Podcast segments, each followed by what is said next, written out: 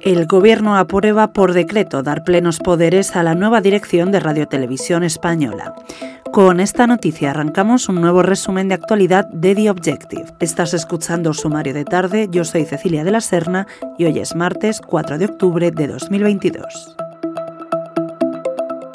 El Consejo de Ministros ha aprobado este martes una modificación de los estatutos sociales de Radio Televisión Española para dotar a la nueva presidenta interina de la corporación de más poderes. El Gobierno consuma del todo así su asalto al ente público tras forzar el mes pasado la dimisión de José Manuel Pérez Tornero y apoyar el nombramiento de Elena Sánchez como nueva jefa.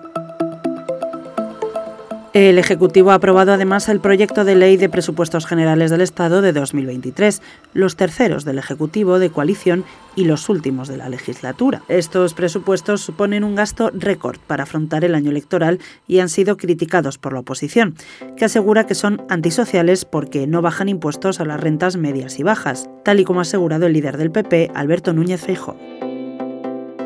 Hoy, además, en The Objective te contamos que el Partido Popular de Feijóo ha renunciado a la máxima de que los jueces elijan a los jueces en el Consejo General del Poder Judicial para así facilitar el acuerdo de renovación de este órgano y del Tribunal Constitucional con el PSOE.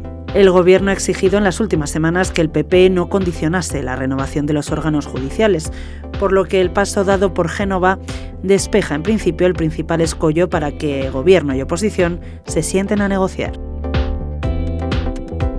Esto es todo por hoy. Lee estas y otras muchas informaciones en abierto en theobjective.com. Mañana volvemos.